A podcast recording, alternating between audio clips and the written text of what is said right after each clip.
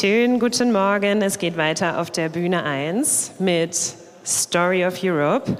Please give a warm applause for these four lovely people from four different startup ecosystem here on stage. Erdem Ovacik.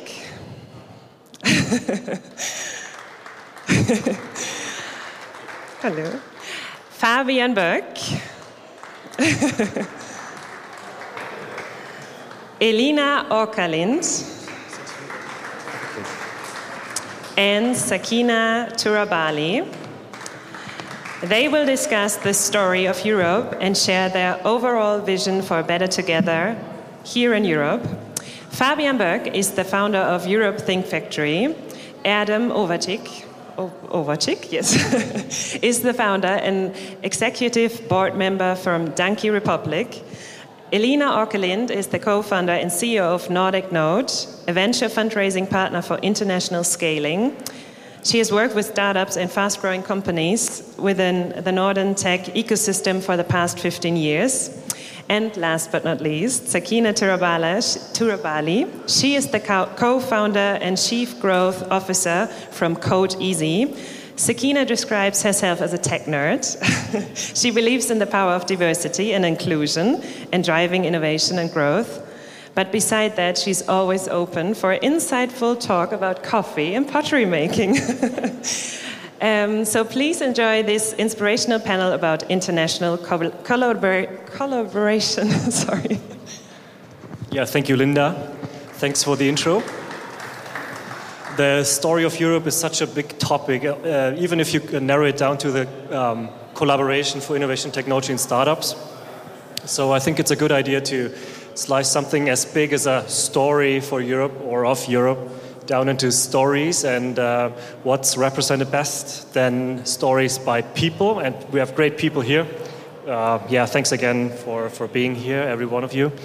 And I'd like to start maybe with, uh, with a question um, regarding uh, like the unfiltered view of this and um, because we tend to be like intellectualized things and I, from my experience in interviewing people, I know that the best answers always like come from questions regarding what you feel about something. And I want to start with a question like that with Alina. And um, what do you, what, what's your gut feeling, or what do you feel when you think about collaboration for innovation technology and startups in Europe? I think that we are collaborating a lot more now, and we're on a good trend. Uh, but there's still uh, there's a lot of things to do, uh, and that we could collaborate more of. But I would say, like, if you compare pre-pandemic with post-pandemic because during the pandemic we discovered zoom and we're still using it so the idea of international collaboration has grown so much stronger since then and we, even though we've been seeing a trend with like international um, international um, different incubators accelerators popping up but now really the past years we see that hey it's easy, it's easy to move and it's easy to go away and you can have remote teams so I think that startups themselves are understanding that they can move and they can have teams everywhere, and then the ecosystem collaboration comes with that. So that sounds rather optimistic. Uh, what do you th uh, think about that or feel about that, Adam? Regulation. um, yeah, I think the, the, um, Europe has sort of gained. Uh, I'm following some of the people. Maybe that's also my interest. That Europe has gained this um, adjective, uh, the, the, the, continent that regulates um, and, and attracts certain people and startups that are also doing things differently compared to, I guess, US and China. Um, and yeah, I see that also both as a strength and, and something to be um, yeah, seen well instead of, of negatively, uh, because I think it, it, bears a lot of fruit as well. Um, and in terms of talent, I think we have a lot of fantastic talent, and, and we see that there's some brain drain, of course, still going to nor Northern Europe, but also coming back to Europe. And so we have, I think, a lot of potential, and we still lack, I think, capital uh, to, to boost. Um, there was the new AI regulation that's, I think, uh, sort of uh, drafted yes, uh, yesterday, EU level AI regulation. And that comes to mind also when I think about um, Europe and innovation. Like we are actually doing, trying to do some things as the first mover, um, and and it's a question mark if it's the right approach. But I think we can make it into a right approach. Yeah, and Sakina, please. Yeah, uh, sure. Uh, I think that uh, international collaboration enables uh, diverse teams. I think um, I feel that the contradictory wisdom of uh, um, great minds think uh, do not think alike is good for the companies because uh, there is different perspective unique per- perspectives uh, to really work on disruptive ideas today. So i think it's um, it's it's growing very rapidly and quickly with uh, different perspectives dif- like uh, unique diff- diverse teams So three, I, I'd say, um, uh, rather rather optimistic views on on collaboration uh, across Europe. I have um, have mixed feelings actually because uh, I see so much like potential there, like laying around like for 10, 15 years now, and I we always like ask the same questions and get the same answers, and everybody's excited. But in the end, like, what's the real outcome, right? So I think, uh, Lina, it's, it's interesting that you say um, it, like it picked up after pandemic. I think that's somewhat true. But in the end, so where are the concrete projects? And I want to, yeah, maybe. And also, also, I think we need to define Europe. Europe is 49 countries. EU is what, 27 countries.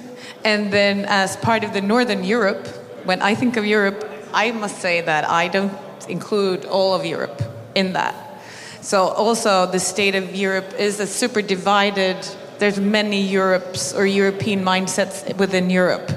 So of course, I, in that sense, I would say I see we've seen a trend that is positive, but including 49 countries in Europe, then we have a, a super long way to go. Uh, I mean, I, ha- I had a discussion with a, a Transylvanian investor uh, a couple of weeks back, and I was like, Transylvania, like, is that Drac? I mean, it, it didn't even was in my imagination that hey, wait, Romania has a VC system as well, of course, because it's not in my. Even though they're in EU, I mean, it's not in my um, understanding of being a part of Europe. So I think that it, that is a long way to go to, to contradict that. But the, the story of Europe is still not even only 49 different stories, it's even more within them as well. But uh, having these international uh, accelerator programs, that, for instance, that, that is one way of actually building bridges and connections. And um, yeah, Adam, please add on this. Yeah, I want to say two things actually. One is um, I work with bike sharing, so Donkey is uh, also doing Sprottenflotte here. But um, it was totally uh, surprising to me how little harmonization there is still in Europe. Um, harmonization is a word I heard a lot in EU level, and I didn't really understand what it meant. But what it means is the bike lights that you use in Germany, you cannot use them in uh, Holland, and the bike lights there doesn't work in Denmark. Like they each have their own national legislation, and you'd be surprised how much lobbying there is just even for the bike lights. So the industry is putting pressure on the national government, and they, they legislate that the, the minimum illumination should be this, and it should not be blinking in one country, and there should be blinking in the other country. So I think Europe really has a lot to do still in just saying we are one. And in that sense, I hope EU uh, gets more stronger leadership. And you know, many people say uh, the national governments of Germany, France, they want to put like a, a facilitator figure in, in the head of EU rather than a, a strong leader. And I, think we're lacking that to, to make it really work uh, with harmonization.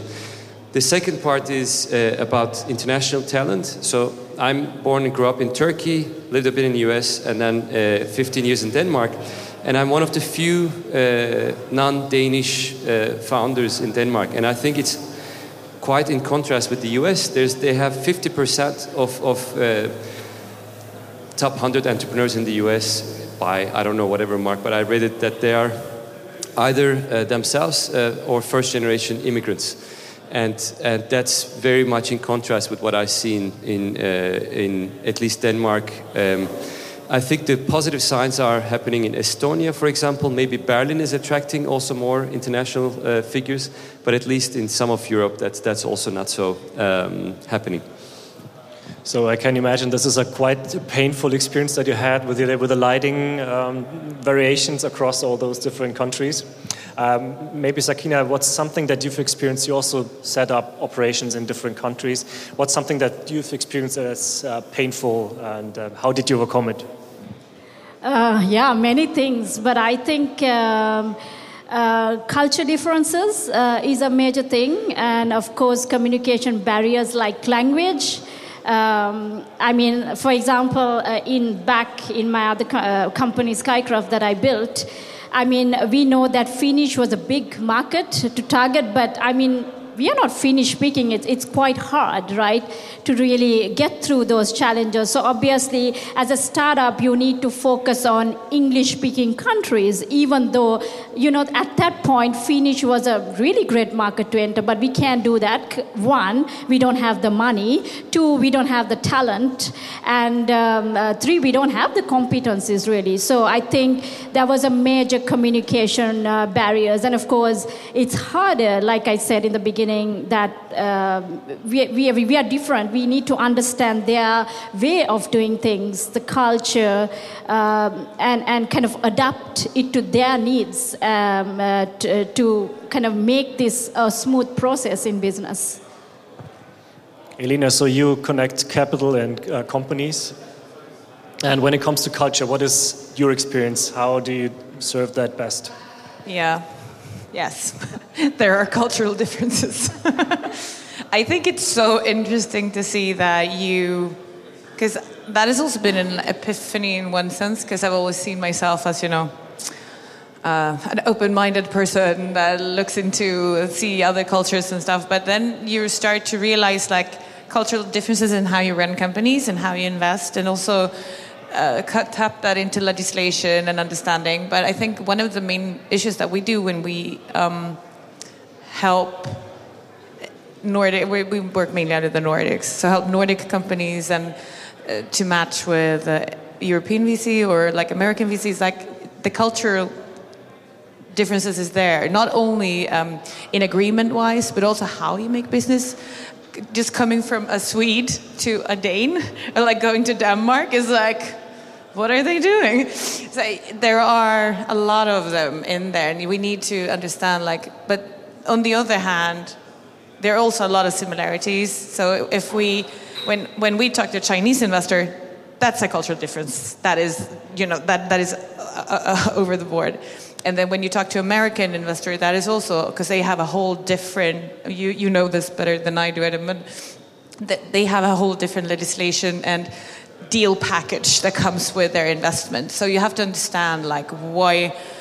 What, what is in it? What do I want as a person, and how I, I as a person or as a team, as a com- the company's soul? What is the company's uh, valuations or value, values? Uh, and it, like having uh, a multi international team will help with that. Have a diverse team will help with that. Uh, but you have to acknowledge it, definitely, even in investments, to understand that I've seen some clashes. Uh, when you get an investment on board just to have money in the bank, and then you have someone sitting in the board with this big agreement telling you what to do and not to do, and that didn't work out. And Adam, how did you deal with that? Setting up operations, different countries? Well, in terms of this investment culture, I want to say maybe a couple of things. Um,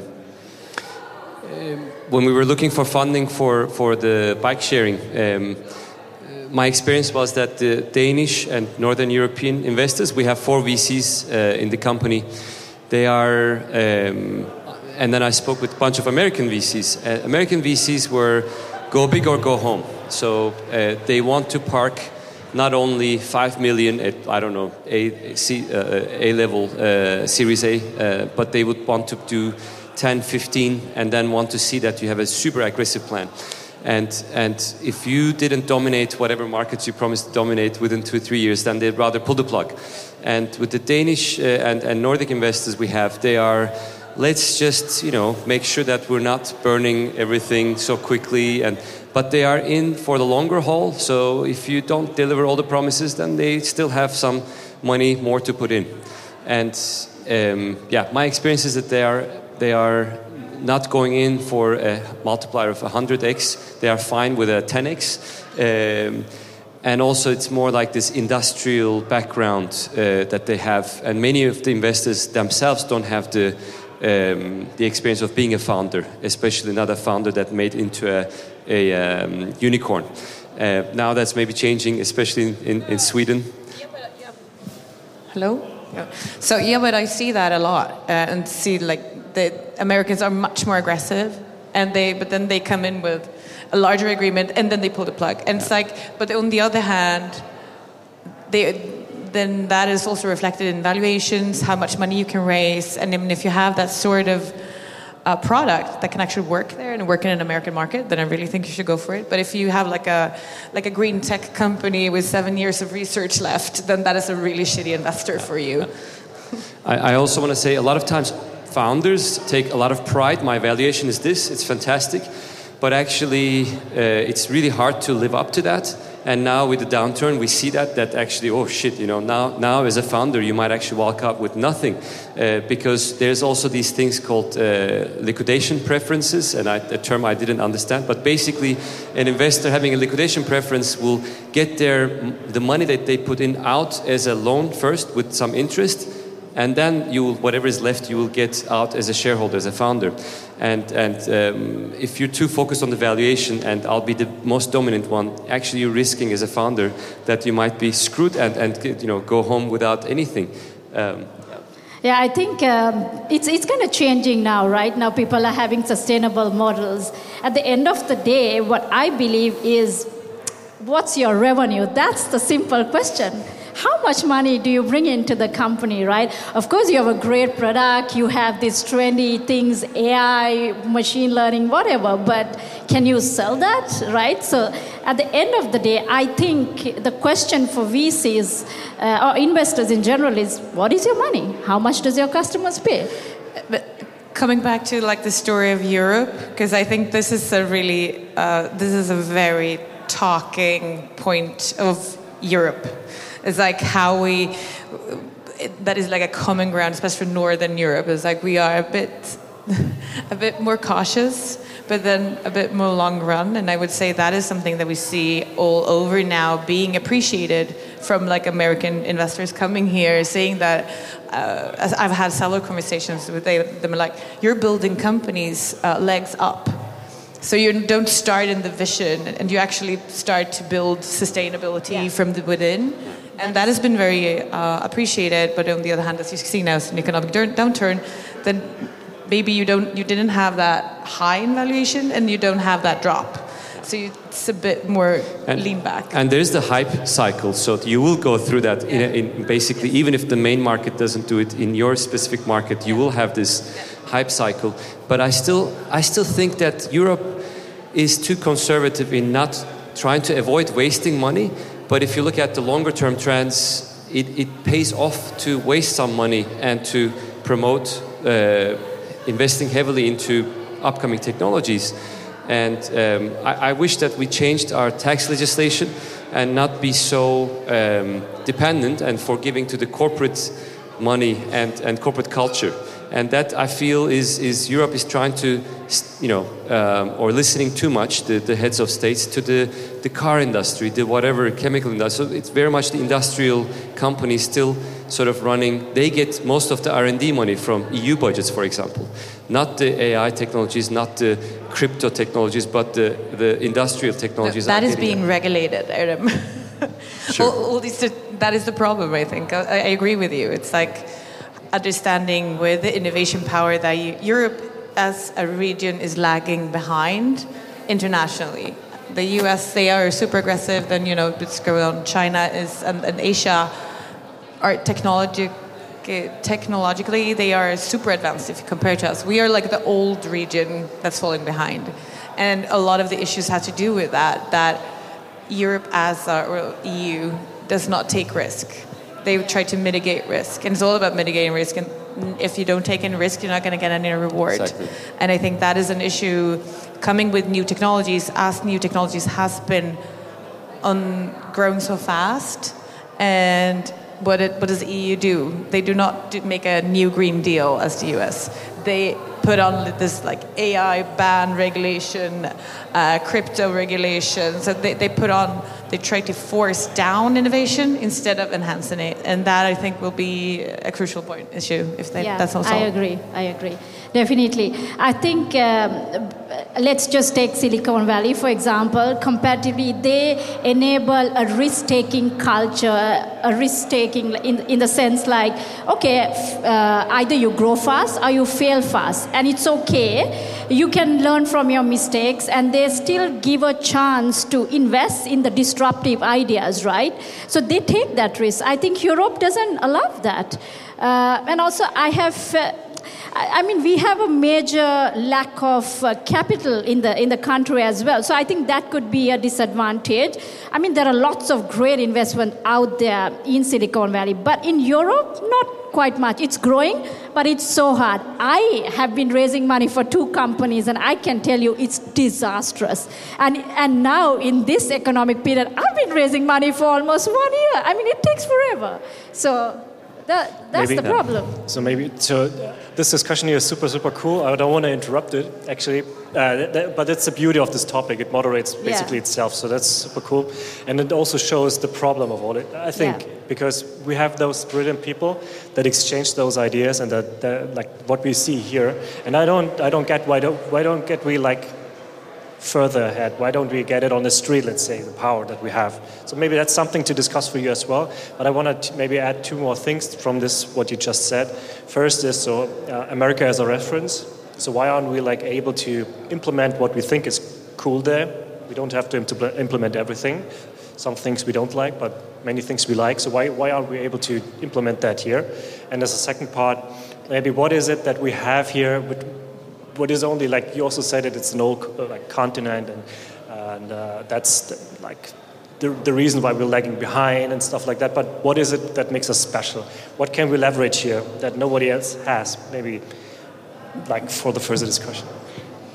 So, linking what you just said to what uh, you guys said, um, goddamn, I used the word guys, I don't know what else to say. Okay, so um, I think what's special, so a bit of a nuance or maybe a disagreement to what you said. I think the regulatory aspect of Europe is special and I think it's great. I think we should just be a lot better in, in facilitating uh, smart regulation. And I think it can be a winning thing for Europe. Uh, and what we need to learn and do much better is the, the changing the mindset that the tax regulations, the capital gains regulations, or uh, around that, is basically chasing uh, founders and companies away from Europe. And that I think needs to be changed. And also the, the money that flows from both EU level R&D uh, budgets, but also local budgets, put more money, like the Green Deal in the US, to flow to the startups and accept that it will be sort of uh, high risk money that you might lose some of it, but create areas where we create a lot of liquidity for, for startups to, to, to um, have that financial power.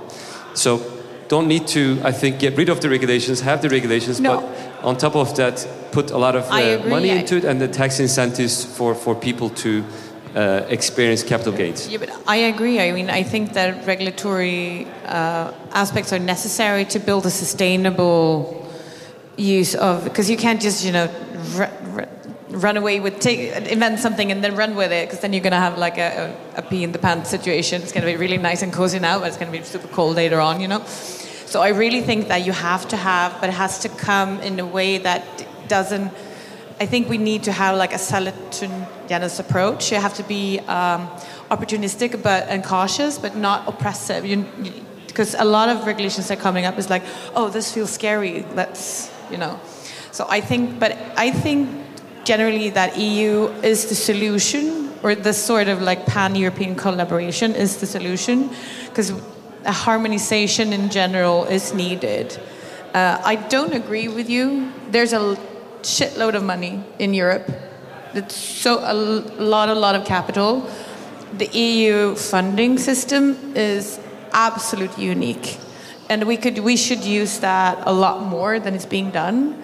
But then you have to understand how it's done. It's a bureaucratic system, and a lot of the money are old money. It's industrial money, and they have their money in they buy companies, they have it in the stock market, they have it like a private banking system that sort of fill it for you. they don't do any active investments or, or haven't done. We see that changing. Like family offices are like, they have um, a generation shift and their grandchild takes over and it's like, hey, uh, we want to start investing in sustainable solutions, for instance. But I think um, the money has not been risk taking. That is the difference. But there's a lot of money and there's a lot of capital. yeah, okay. I got it. Good. Uh, but I really think that you, we have to understand where and also meet in the other way around. Maybe European startups, we aren't American startups. We are, might, might not be able to just be funded by uh, venture capital that gives handouts 100 checks and thinks that too going to succeed. Maybe we need to have startups that are one in eight needs to succeed because that's how the money can respond to it. Because EU grants is great, but it's public tax money. You shouldn't spend it like you can't spend it like a spray paint. You have to be cautious because that's state it's taxes. It's our taxes that we're fine funding it with. So maybe we need to build companies more sustainable and in another way to find, address that money. So it's a lot more about risk mitigation and understanding the company built. And I think that could be the Europe way. The European way is that we build companies from you know legs up.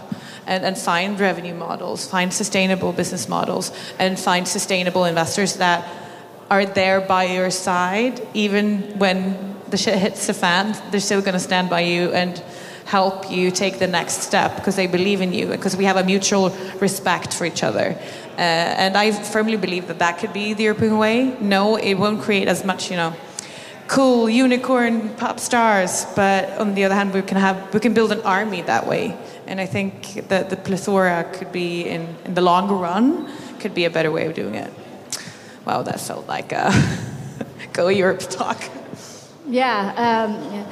Uh, no, I think like uh, just from my experience, uh, mostly raising money, uh, we have got the term too early. Uh, I just feel like maybe there's a lot of monies and that needs to be create like there's no awareness of where can we find that money. So because if we go to VCs, we are too early, right? If we go to angels, uh, it's a bad economic situation, or I need to put the money on my existing portfolio. So the question is, where is the money really? So so again, I, I, don't know if I really agree with you uh, in, in, that case. But of course, we have uh, different perspectives, and I really want to respect that, of course. And yeah, maybe yeah. not. They don't want to take the risk. That is the yeah, money. The money's there, but they don't want to take the risk. One, one other positive thing for Europe, I think, is uh, these small markets we have and the diversity we have pushes the companies early on to adapt to different uh, markets and, and understandings that often is a disadvantage because you don't have a big market to, you know, grow very quickly. But if you did manage in these different markets, and I think a bunch of Estonian companies are successful because of that. They, they, you know, they had this tiny market and then they had to figure out very quickly how to cater for different needs. And then they could become more global faster. And I think American companies struggle to get out of US. What do you guys think about that? I totally agree with you. And also, that is, again, how you can solve Europe is like understanding, seeing the different markets as test beds. So it's very easy to get international because you can you just, you know, go across, I don't know, one hour drive that way and one hour that, drive that way will be in different countries. So it's very easy to, to try out different uh, markets in a very early stage. So I, I, totally agree with that. And the Baltics is a great example. They have been really successful in becoming international uh, from start and thinking global from start. Yeah, I agree as well, actually. So, uh, talking about very, let, let's say, um, big and abstract things, what makes us special here in Europe. But I think we also have to yeah, look closer at things that touch us personally. And I want to know, maybe from your experience as founders, or in the venture capital space? What's something maybe that you've experienced um, when you've been collaborating internationally or European wide that's like was touching you personally, or what was was a great experience from human to human? Maybe uh, starting with you, Sakina. sorry, if I get that right, can you just repeat that question again? What is something that uh, touched you maybe personally when uh, you were collaborating on international level, maybe um, setting up an operation in a different country? Um. Uh, great question. Uh, I think uh, uh, you want to take this first. Yeah, well, I can say like I start. I founded my first company in 2007, and I was the one that we were raising capital for in 2009. And back then, we started actually a subsidiary in Sri Lanka. Uh, so that Sri was out- yes, outside of Europe. and then we started hiring developers from Ukraine and from Poland. So, but it was never the, the, funny thing was it was never in our imagination that we could, you know, start selling internationally or like finding talent or ta- talent was that we saw that okay, we need developers because no one had no one knew how to uh, program for iOS at the time. So like everyone was learning simultaneously. So we were like finding understanding like we needed product development but we never understood that capital could be international we never understood that sales could be international so we had like a super hyper local focus on one thing and then super international in one way so I think that, that, that is, I always take that with me now when I meet Nordic founder, founders today, that where, you know, developers are everywhere. You, could, you, you have that international mindset, but you also have the global from the sales perspective, and you try to look at it in that way. Um, I think that founders today, compared to 15 years ago when I, I started working with uh, startups, I would say are much more global mindseted from the beginning now. You have that, and, and also uh, the teams are more diverse. You have a much more. I, I'm based in Gothenburg, in west of Sweden, so we have big universities there with a lot of expats. So we see a lot of diverse teams, more diverse teams now, and the and people they are like born global in a whole another way. I've seen a big transgression there, and I I tend to see it in in, in more different regions, not only at, at home, but yeah. Two things come to my mind. Um, one is we have a lot of, um, thanks to Erasmus and, and um, yeah, um, a, a lot of Europeans have moved around in the continent. And when we try to grow uh, donkey in other countries, what I found very interesting is uh, how many, um, yeah, I don't know if you call them expats, but basically people living in another culture than their home country and they tend to be uh, were very easy to to uh, collaborate with. And I think Europe has a lot of those people, and that's the, basically open to being multicultural, understanding different ways of doing things, um, and and we have great potential of that. Um, whether it was in Spain or Germany, and we always kind of found people who, who were um, open and, and much easier to, to communicate with. Um, yeah, and the second one is that um, I think the vibe in, in the US at least is um, you need to avoid the uh, regulators or the you know we deal with micromobility so the cities that you know American companies were like oh you know they are they are to be managed they are to be handled whereas um, I went to a lot of conferences where there's the cities and, and the public authorities are present and the feeling is that we can talk together and actually the public procurement uh, budgets are very, uh, you know, much larger than, than at least the US. China is maybe a different story. But I think in Europe they can listen, we can talk together, and we can actually influence and put, I hope in the future, do it much smarter so that startups can, um, can receive some of that welfare money to actually grow business models that are delivering welfare. And I think we can have more effective conversations in Europe about how to make better use of uh, public funding. But the intention is there.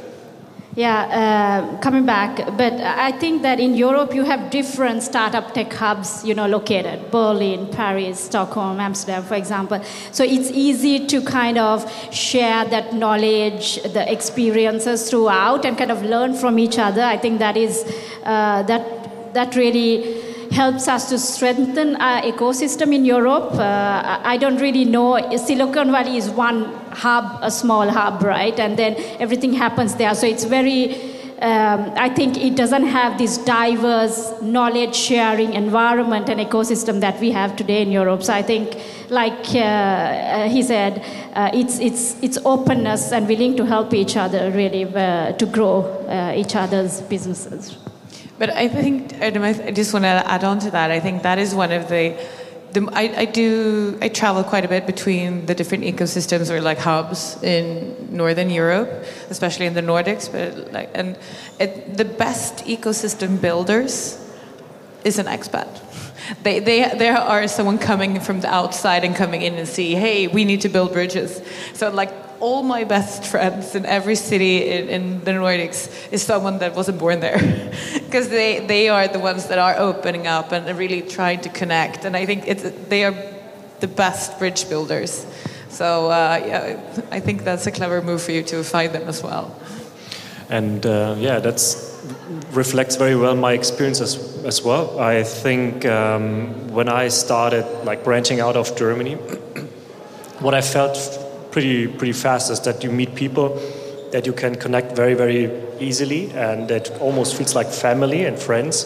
So this is something that I've experienced, like whether it's in Iceland where we met first, or uh, in, in, Barcelona, or even uh, with people from Krakow and Warsaw, where I also been in Poland you have the people that you can connect very, very easily and very fast, and it almost feels like family. And I think that's something to build on. I don't know how to make sense of that more, but I think that's something we have here, and you, you say that's a foundation to, to really collaborate together.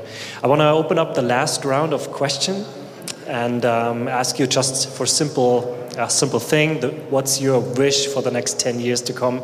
Um, how should we collaborate better in Europe? Um, yeah, starting with you, Erdem. Yeah, you probably know what I'm going to say, but uh, I, I, really wish we have much. Uh, I think our decision making system, legislation wise, is, is struggling, not just in Europe, any democratic world uh, is struggling with this 200 year old representative decision making system and it's not delivering. And then there are people debating whether the chinese model is better and you know what are we going to give up for you know uh, becoming stronger in terms of gdp or, or military? Um, i think we have to figure out a better democracy and that is going all the way to can we deliver better decision making for us where it's, it's, there's lower cost of getting involved for the citizens and also smarter, better decisions at the end of the process. I think we are kind of kidding ourselves if we, if we think that the current representative democracy is delivering, um, you know, proactive decision making. I think uh, the whole, you know, uh, not being able to tax CO2, although we're having this debate for the last 10 years at least, is, is in contrast for me for how we handled, you know, tobacco uh, back in time, or I don't know, the oil crisis in, in, in further back. I think we're, we're, uh, we need uh, more innovation in at the core of it, how to make better public decisions.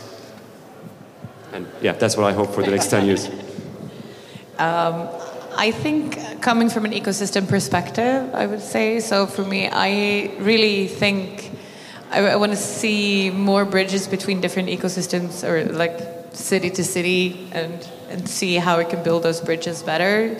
So my dream is to have like, you know, you can have clusters where you can ship startups wherever they suit best to grow, to first grow, and then they, there could be a, a scaling up path, not only for starting up startups, but actually for more mature scaling up companies to build that ecosystem better all over the Europe, you know, so I can use to make a, an Erasmus program for scale ups would be a, a dream, actually. That would be nice.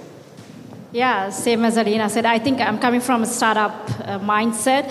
So, I mean, I think uh, just looking at Stockholm in general, uh, I think we are great at building disruptive companies, but to scale, I think we don't have so much of help there. I think we need, in terms of mentors, I think in US it's, or, or Silicon Valley, it's really great. If you get through the idea stage, scaling comes very quickly. But I think there is a there is something lacking in, in Europe. Like we can come up with great ideas, but how do we scale? We need, I think, more help with that in terms of government intervention or I don't know, private mentors, more network, um, and yeah, more help in that area at least.